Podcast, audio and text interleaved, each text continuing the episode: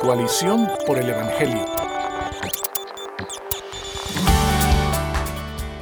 Muy buenos días y muy buenas tardes para todos los que nos escuchan. Este es Jairo Namnum y sirvo como director ejecutivo de Coalición por el Evangelio. Estamos en el episodio número 30 de Coalición Radio. En el día de hoy no nos está acompañando Steven, quien siempre nos acompaña porque está en, los días, en, el, en el ajetreo del día a día de Coalición. Sin embargo, tenemos el gozo y el privilegio de compartir con Cristóbal Cerón desde Chile, dado que en el día de hoy estamos hablando sobre qué creen los anglicanos. Cristóbal, introdúcenos quién eres tú y por qué estás aquí.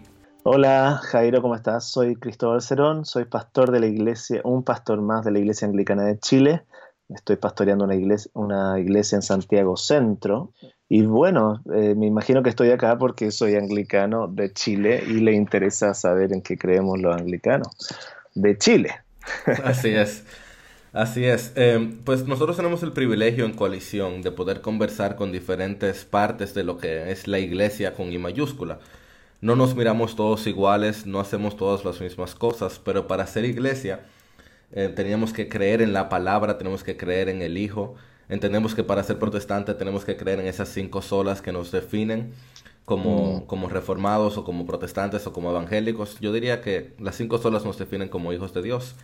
Sin embargo, nosotros no, como decía, no siempre nos miramos iguales. Y lamentablemente, en mucha de América Latina hay mucho desconocimiento sobre qué es la iglesia, cómo se mira la iglesia y qué son los que no son bautistas o bautísticos en su forma de gobierno, en su forma de hacer las cosas, o pentecostales o no pentecostales. Entonces, Tuvimos hace un par de meses el privilegio de conversar con Jonathan Muñoz, quien también está allá de Chile, me parece que es tu amigo, Cristóbal.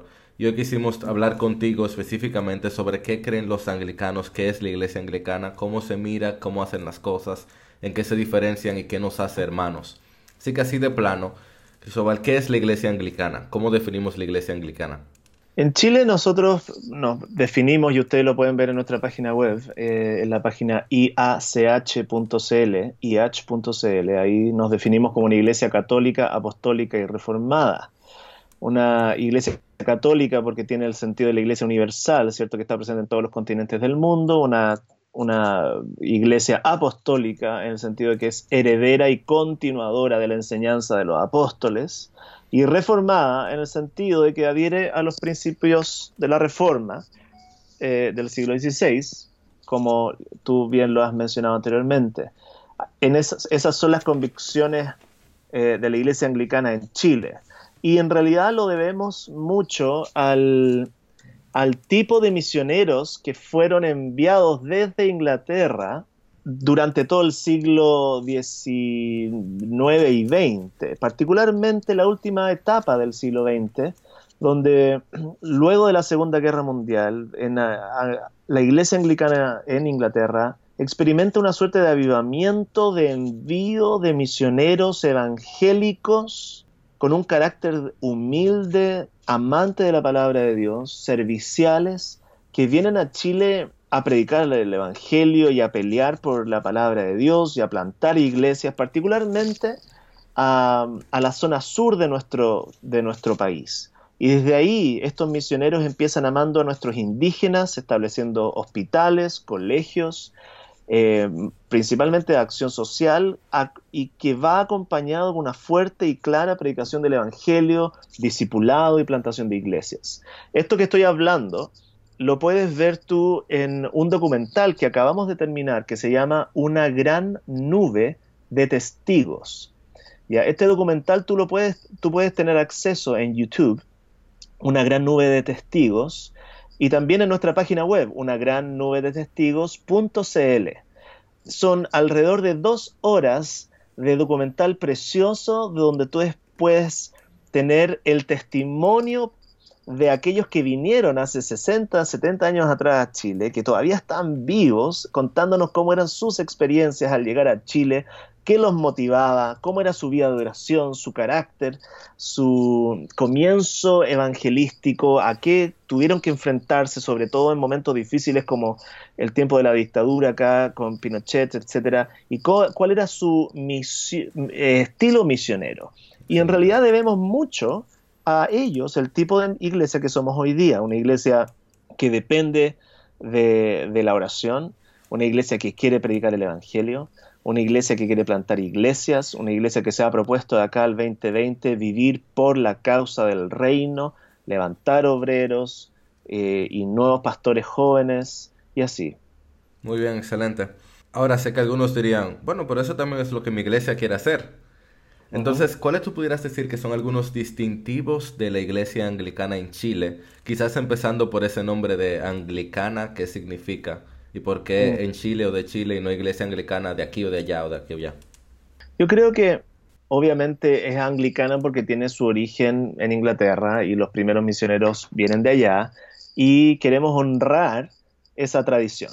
No hay, no hay que negar eso para nada. Sin embargo, a diferencia de otros países en Latinoamérica, la Iglesia Anglicana de Chile eh, ha logrado eh, expandirse más allá de las comunidades inglesas.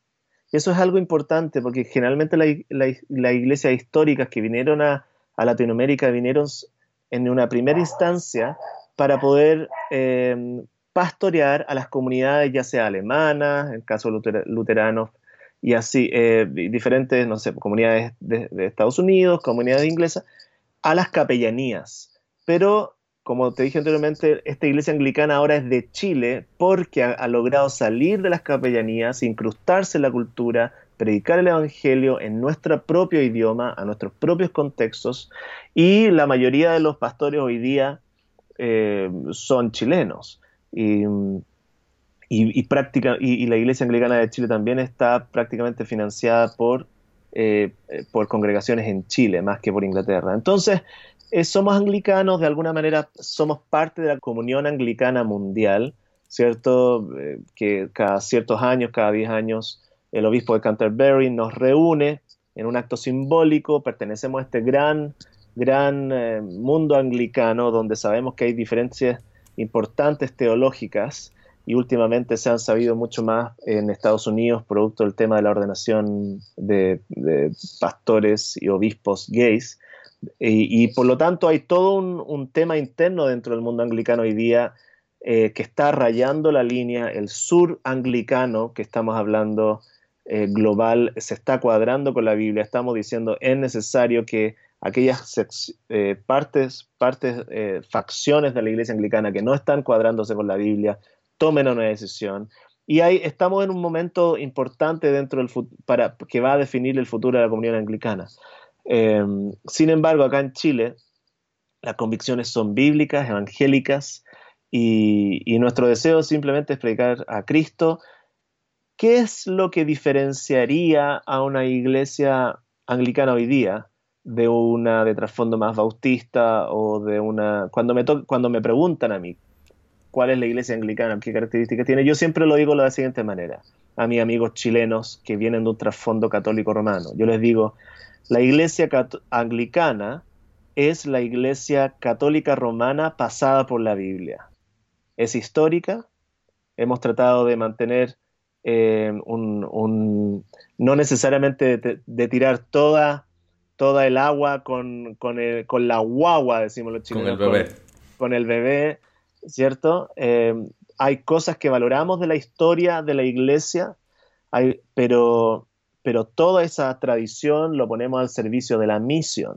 Entonces, en mi caso, por ejemplo, cuando yo conocí la iglesia anglicana por primera vez, yo venía de un contexto católico romano, eh, me llamó mucho la atención que esta iglesia anglicana tenía algo parecido a un cura, un sacerdote al frente dirigiendo la reunión. Y eso, para mi contexto, no me asustó, fue muy bueno para que yo pudiera escuchar lo que me estaba diciendo. En segunda instancia, después me enteré que este cura o sacerdote era casado. Me llamó mucho la atención porque después abrió la Biblia y enseñó la Biblia de una manera que yo podía entenderla y aplicarla y me hacía sentido porque él también sufría las mismas cosas que yo sufría. Me llamó mucho la atención que no habían imágenes en el templo, en el edificio. ¡Wow! Se adoraba solamente a Jesucristo, al Padre por medio de Jesucristo. mi confesión no era a través de un sacerdote, sino que era directamente con el Padre por medio de Jesús. Eran cosas que como católico romano me hacían mucho sentido, no sabía por qué teníamos y de pronto lo encontramos en la iglesia anglicana. Entonces creo que es bueno explicar esto al mundo latinoamericano diciendo que la iglesia anglicana es un excelente puente, casi hermenéutico, para que las personas de un contexto católico romano que no han conocido el Evangelio lo puedan conocer en un ambiente que se parece al de ellos, pero que tarde o temprano los va a llevar a más profundidad con el Padre, con el Hijo y el Espíritu Santo, a un encuentro con el Padre desde la palabra de Dios, a una conversión. Solo déjame, déjame hacer la, la, necesaria salvedad debido al ambiente donde estamos ahora, el ambiente teológico actual o el movimiento teológico actual. De ninguna manera tú estás diciendo que la Iglesia Católica y la Iglesia Anglicana es la misma y debemos hacer la salvedad porque tenemos personas que no escuchan bien lo que estamos diciendo. Sino que si te escucho correctamente, tú dices, hay muchos elementos católicos que no son antibíblicos, porque ciertamente la Iglesia Católica salió de la Iglesia de la Iglesia real, llamémoslo de alguna forma, que tienen la misma palabra aunque la interpretan de manera diferente. Pues esos elementos son elementos que de cierta manera podemos verlo en la Iglesia Anglicana, pero totalmente diferentes en su aplicación y lo más importante, por supuesto que ustedes mantienen los distintivos de la iglesia evangélica o del evangelio, como la adoración al Hijo, al Padre, al Espíritu Santo, no adoración a otras criaturas o cualquier criatura, y entre otras salvedades. Exactamente, exactamente Jairo. Es importante afirmar que la Iglesia Anglicana de Chile tiene claras convicciones reformadas y que nosotros conocemos nuestra historia. Sabemos que hace 500 años atrás hubieron eh, anglicanos reformados en Inglaterra que derramaron su sangre para afirmar la fe reformada. Dentro de ellos estaba Cranmer, Latimer, em, Ridley. Ustedes pueden encontrar este tipo de libros en un maravilloso libro que escribió el obispo Ryle que se llama Five English Reformers, que, donde describe el proceso de martirio que tuvieron que pasar para defender la fe reformada en Inglaterra. Desde ahí nos... Sería bueno que digas el nombre de ese obispo otra vez. J.C. Ryle. Que muchos de nuestros oyentes no saben que Ryle era un anglicano, junto como al final hablaremos de otros anglicanos importantes que nosotros leemos y conocemos, pero no conocemos la denominación de la cual sale. Exactamente. Entonces, nuestra, nuestra doctrina esencial es reformada, ¿cierto? Y eh, pero nuestra forma muchas veces se parece a una iglesia tradicional histórica y algunos, por lo tanto, pueden llegar a pensar que somos católicos romanos. ¿Me entiendes? La verdad es que, como te decía anteriormente, la forma externa en la que nosotros desarrollamos eh, nuestras reuniones dominicales, y digo nosotros sin incluirme a mí, porque curiosamente yo soy el menos formal de todos los pastores anglicanos en Chile y me dan, mi obispo me ha dado permiso para vestirme tal como ustedes me ven, para hacer una, nuestra reunión dominical, y porque creemos que el contexto amerita sacarnos la formalidad y predicar el Evangelio. Y... Para los que nos escuchan por radio, Cristóbal está usando una camisa con plantas blancas y gris. Por eso se refiere a cómo estoy. Él no tiene la sotana puesta ahora mismo. Exactamente, gracias. Hace calor en Chile, hay 34 grados de calor, no, podría vivir con sotana. Eh, ahora, eh, que tampoco lo decimos sotana, se llama sobrepelliz, porque no queremos utilizar el lenguaje católico romano. Ya es un sobrepelliz, es una bufanda, no es una estola, ya que de alguna manera sirve para darle cierta solemnidad a la reunión cuando esto lo amerita. Pero yo le pregunté a mi obispo, obispo, voy a ir al centro de Santiago, el barrio hipster de la capital, hay mucho progresismo ahí, ¿puedo no usar mi cuello clerical? Y él me dijo, mientras prediques el Evangelio, vístete como quieras. Y eso un poquito refleja el espíritu de la Iglesia Anglicana en Chile, creo yo, que el Evangelio está al servicio, que la forma está al servicio del Evangelio y no viceversa. Eh, que la misión está por delante y que queremos predicar a Cristo, sin olvidar que somos una iglesia histórica y que eso sirve para predicar el Evangelio en un contexto católico romano. Esto es importante que, la iglesia eh, latina pueda escucharlo. Usamos la historia, la tradición, para el beneficio del Evangelio. Es mucho más fácil, como a mí me ocurrió hablarle a un católico romano desde la solemnidad, desde la tradición, el Evangelio. Y pronto nos damos cuenta que esas puertas están abiertas para escucharnos, porque hay mucho, hay un puente más cercano desde el cual predicar el Evangelio, ¿me entiendes?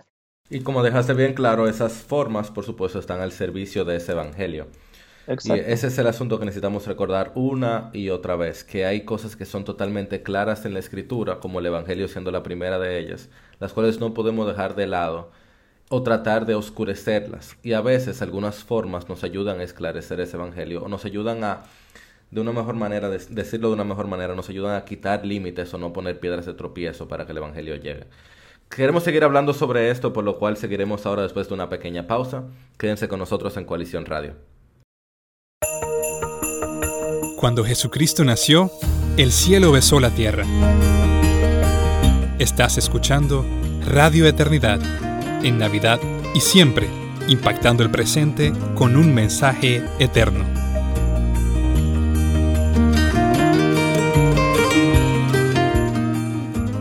Regresamos en Coalición Radio y estamos hablando con Cristóbal Cerón acerca de qué creen los anglicanos. Cristóbal es un pastor de la iglesia anglicana en Chile y en el primer tiempo estuvimos hablando un poquito de cómo se caracteriza o cómo se mira la iglesia anglicana, cómo se diferencia de la iglesia católica, que muchos a veces tienen esa confusión en la mente debido a ciertas formas.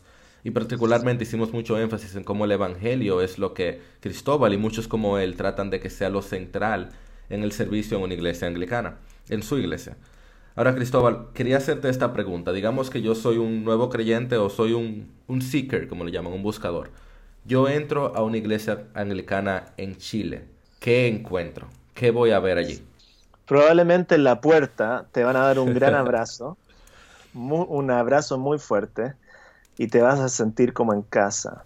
Eh, luego vas a entrar, dependiendo la iglesia y dependiendo su contexto, como decía anteriormente, eh, tratamos de que, de que nuestras formas sirvan al contexto para poder predicar el Evangelio, pero generalmente hay un, un tipo de reunión dominical que sigue una liturgia, llamamos. Una liturgia que va a partir con una alabanza, un par de alabanzas, con arrepentimiento, con oración, con palabra de Dios, con la predicación de la palabra, con un momento de ofrenda y con la respuesta a la palabra de Dios en alabanza, en oración, o posiblemente con una santa cena si ese domingo cae en una santa cena. Es un, es una reunión dominical muy conocida por todos, probablemente varias denominaciones tienen el mismo patrón, eh, y que se repiten estos hitos en cada reunión dominical, ¿cierto? Arrepentimiento, alabanza, palabra de Dios predicada, santa cena, eh, ofrenda y eh, más o menos formalidad dependiendo del contexto en el cual te encuentres. Al mencionar esto de más o menos formalidad, quizás algunos de nuestros oyentes están al, al tanto de la diferencia entre lo que se llama High Church y Low Church en la iglesia anglicana. En iglesia anglicana en general. ¿Tú podrías hablarnos un poquito de eso, de qué es y cómo se mira en Chile? En Chile creo que nos reconocemos más como una iglesia Low Church. Eso significaría una iglesia que no pone tanto énfasis en las formas litúrgicas de la reunión dominical. Eh, generalmente las iglesias high church se encuentran, se, se reconocen a sí mismas como anglo-católicas. Ah, eh, ¿En qué sentido? Que, se le da una gran importancia a los sacramentos, gran importancia a la, a la, a la forma litúrgica en la cual se presentan los sacramentos, al contexto, a los símbolos, a, la experiencia, eh, a la experiencia sacramental más que el contenido mismo. ¿ya? Y por lo tanto, esa high church lo encontramos en diferentes partes repartidas por el mundo del anglicanismo. Algunas high church tienen el evangelio al centro y algunas simplemente han dejado el evangelio y, mm, simplemente ponen, ponen, su confianza en la forma y eso es muy triste. Las mismas personas terminan yéndose de esas congregaciones porque no se escucha la palabra predicada, pero en Chile creo que seríamos una iglesia low church eh, y como te digo, en algunos momentos sí hacemos grandes esfuerzos para poder eh, celebrar nuestra liturgia, nuestra historia en momentos de confirmaciones, de ordenación de pastores, ordenación de obispos, y ahí nos ponemos de blanco y disfrutamos nuestra historia eh, al servicio del Evangelio. Así es, y ahorita mencionaste hace un ratito mencionaste la comunión que tienen con entre diferentes iglesias anglicanas, la iglesia anglicana en Inglaterra y demás órdenes. Y también mencionaste algo del obispo, entonces el obispo de Chile. ¿Tú pudieras mencionarnos un poquito cómo funciona el gobierno de la iglesia anglicana en general y cómo funciona el gobierno de la iglesia anglicana en Chile? Entonces. El gobierno es, es un gobierno episcopal, que significa que tenemos que nuestra máxima autoridad en Chile es el obispo diocesano de nuestra diócesis.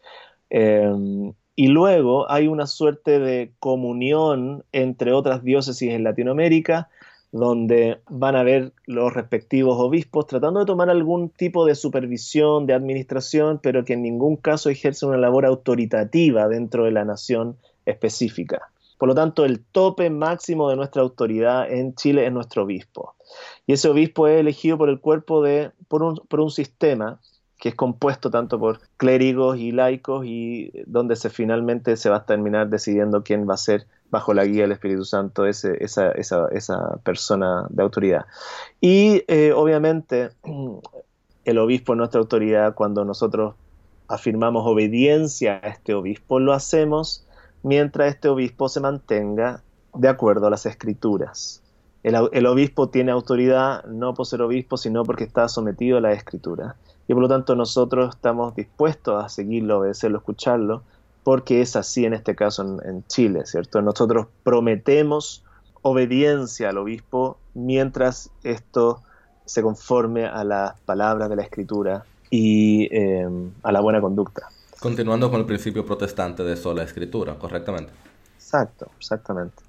Ahora, ¿cuál sería su relación con la iglesia en, en Inglaterra, por ejemplo? ¿Ustedes tienen algún tipo de sumisión al obispo de Canterbury o para nada? No hay sumisión. Hay una voluntaria comunión que, que hoy día, como te decía anteriormente, está en fuerte eh, conversación, eh, discusión, quizá una renovación de qué significaría ser anglicanos hoy, quizá buena buen motivo de oración para todos ustedes que nos están escuchando, para que lo que resulte de estas conversaciones sea una iglesia fervorosa, evangélica, eh, apasionada por la misión. Pero sí, claramente hay, hay, hay conversaciones respecto a lo que significa la comunión anglicana hoy día. Así es, debido al, al, hecho de que al tener unidad, tratar de tener comunión, cuando uno de estos que se confiesan anglicanos se separan de lo que la escritura dice. Eh, entonces tenemos dificultad en si son anglicanos genuinamente, o si nosotros, o en tu caso ustedes, serían los que no son anglicanos y la mayoría decidiría, decidiría irse por allá. Exactamente, exactamente. Entonces, en su libro de los 39 artículos, que son la base doctrinal que tenemos los anglicanos desde hace mucho tiempo, en el libro que escribe J.I. Packer, que también es anglicano, él explica que la verdadera identidad anglicana es una reformada, como lo reflejan los 39 artículos, y por lo tanto, en la lucha que tenemos los anglicanos hoy día es, es que todos los anglicanos seamos lo que verdaderamente somos, ¿cierto? Y, y por lo tanto hay harto por lo que orar ahí y rogar al Señor que se mantenga una iglesia vital, las iglesias anglicanas que están fundamentadas en la palabra de Dios hoy día son las que están creciendo, evangelizando, haciendo misión. Las iglesias anglicanas que se han apartado de la Biblia, lamentablemente están empezando a, decaer. Y esa es la verdad en lo que hemos escuchado en todo tipo de iglesias a lo largo del mundo, incluyendo las iglesias presbiterianas, por ejemplo, y lo que pasó con el pentecostalismo y neopentecostalismo y los que están saliendo de ahí porque ciertamente el Señor prometió que su iglesia prevalecería contra las puertas del Hades, pero sería su iglesia la cual estuviera fundamentada sobre él, no aquellos que se llaman iglesia pero están haciendo lo que venga en gana. Ahora sí debemos hacer un, un comentario aclaratorio, y es que para la mayoría de nosotros en América Latina, nosotros no entendemos esto o no escuchamos mucho esto de tener una confesión de fe como los 39 artículos, o cuando estuvimos hablando con Jonathan Muñoz sobre el presbiterianismo, una confesión como la Westminster, porque decimos, bueno, mi iglesia tiene una confesión de fe, yo la vi en una página de internet, ahí está, dice acerca de nosotros, creemos, y casi todas son igualitas, la de la iglesia sana, casi dicen lo mismo. ¿Cuál es la importancia entonces que tiene para ustedes? ¿De qué les sirve tener un documento como los 39 artículos, entre otros, que les sirven como para entender la escritura, diríamos? ¿O qué? Yo creo que sirve para entender nuestras propias raíces, de dónde viene nuestra propia iglesia, qué, qué es lo que queremos ser para el país en el cual estamos insertos qué tipo de enseñanza queremos propagar desde los púlpitos en nuestros discipulados, eh, uno a uno. sinceramente, nuestra confesión de fe, y como dice Packer también, eh, muchas veces está en los libros de, las ordenaciones y la liturgia, pero es muy poco utilizado. Eh, sin embargo, las iglesias, creo, anglicanas evangélicas, tratamos de sacar provecho a esos 39 artículos, por ejemplo, cuando capacitamos a nuestros miembros para ser confirmados, decimos la palabra, como miembros de nuestra iglesia anglicana. Y ahí entonces les mostramos el, el, catecismo, los 39 artículos, lo aprenden, lo discutimos, los conversamos, por qué nacen estos 39 artículos, qué es lo que estaba tratando Cranmer de hacer en el contexto de la reforma, por qué están escritos de esta manera y no de otra, y por qué tal énfasis en el sacramento o la palabra de Dios o la manera de hacer la reunión. Y ahí se va entendiendo estos nuevos miembros que se van siendo parte de nuestra denominación. Ellos pueden ver la historia de la iglesia, la sangre derramada por las convicciones bíblicas, y que estas cosas finalmente nos llevan a una devoción y una adoración al Padre profunda, alegre, eh, humilde, ¿cierto? No somos hijos de una iglesia posmoderna, individual, independiente, hay que escuchar a, la historia y ser humildes para reconocer que no somos los primeros eh, eh, que tenemos la verdad, ¿cierto? Y nos, nos lleva a mayor profundidad, a mayor conocimiento del Padre, pero también a una humildad más grande, al entender que, bueno, hay cristianos en el pasado, nosotros somos parte en el proceso y vendrán otros más adelante y ellos mirarán a nosotros si acaso fuimos fieles o no a las convicciones escriturales, que en este caso también están mantenidas en los 39 artículos de fe anglicana y, y que podemos de alguna manera afirmar con tranquilidad que son un buen el Evangelio y que queremos traspasar a la siguiente generación. Y ahí está esa belleza que te permite la tradición, el saberte parte de algo mucho mayor que tú, que es algo que en, gran sentido no tenemos en la mayor parte de América Latina. Porque la herencia bautista que tenemos no es una herencia real. Muchos de nosotros que tenemos venimos de trasfondo bautista. Es como muy joven. eran bautistas muy despegados uno de otros. Y el movimiento pentecostal tiene 100 años o menos de existencia, entonces los que tienen herencia pentecostal no tienen esa unión que ustedes los anglicanos o los presbiterianos, como hablamos anteriormente, pueden hacer de encontrar una tradición escrita hace 500 años que todavía les habla hoy. Lo cual siempre me recuerda esta hermosa frase de John de Salisbury que probablemente conoces, Cristóbal. Dice que somos como enanos sentados en los hombres de gigantes, en los hombros de gigantes.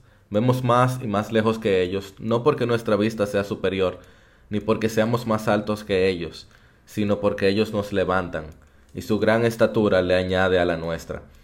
Para cerrar este tiempo entonces, eh, Cristóbal, a sabiendas de que tenemos que hacer una parte 2, porque yo te hablaste de confirmación, lo cual implica bautismo de infantes, lo cual Jonathan también nos debe una explicación de cómo lo justifican, y creo que tiene su justificación a la luz de la escritura, creo que están equivocados, pero puedo entenderlo, porque cómo lo ven hermenéuticamente. Quisiera cerrar que tú nos hables un poquito de algunas figuras importantes de la iglesia anglicana, quizás algunas vivas hoy y algunas en lo largo de la historia, para iluminar a nuestros eh, radioescuchas y que puedan saber un poquito más de cuál es la... quiénes son los personajes que han ido dando forma a esta iglesia. Creo que, el, que dio forma teológica en el comienzo es, Thomas Cranmer, definitivamente, un hombre que tenía que lidiar con, con amar la, con entender cómo la tradición iba a ser parte de esta reforma y, no tirar todo por, el, ¿cómo se llama? por el precipicio, ¿cierto? Eh, creo que él es fundacional en todo lo que hoy día somos y hacemos como iglesia anglicana, pero después en el proceso hay otros muchos que siguen en esa línea evangélica reformada que podríamos estar nombrando harto rato, pero como le dije anteriormente, el obispo Ridley, eh, Hoy día tenemos, eh, los que vinieron a Latinoamérica son maravillosos, misioneros, apasionados por Cristo. El que fundó la sociedad latinoamericana, eh, misionera latinoamericana, ¿cierto? Nuestro, nuestro misionero Alan, eh, Alan Gardiner, que murió en las tierras del fuego para dar su vida sin haber visto nunca un convertido.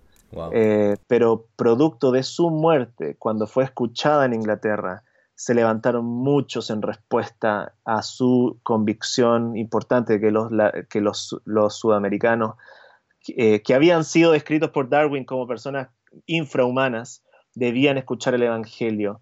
Y, gracias a su muerte muchos empezaron a venir y pues generó un movimiento, como te decía, de 150 años de misión evangelística a nuestras tierras.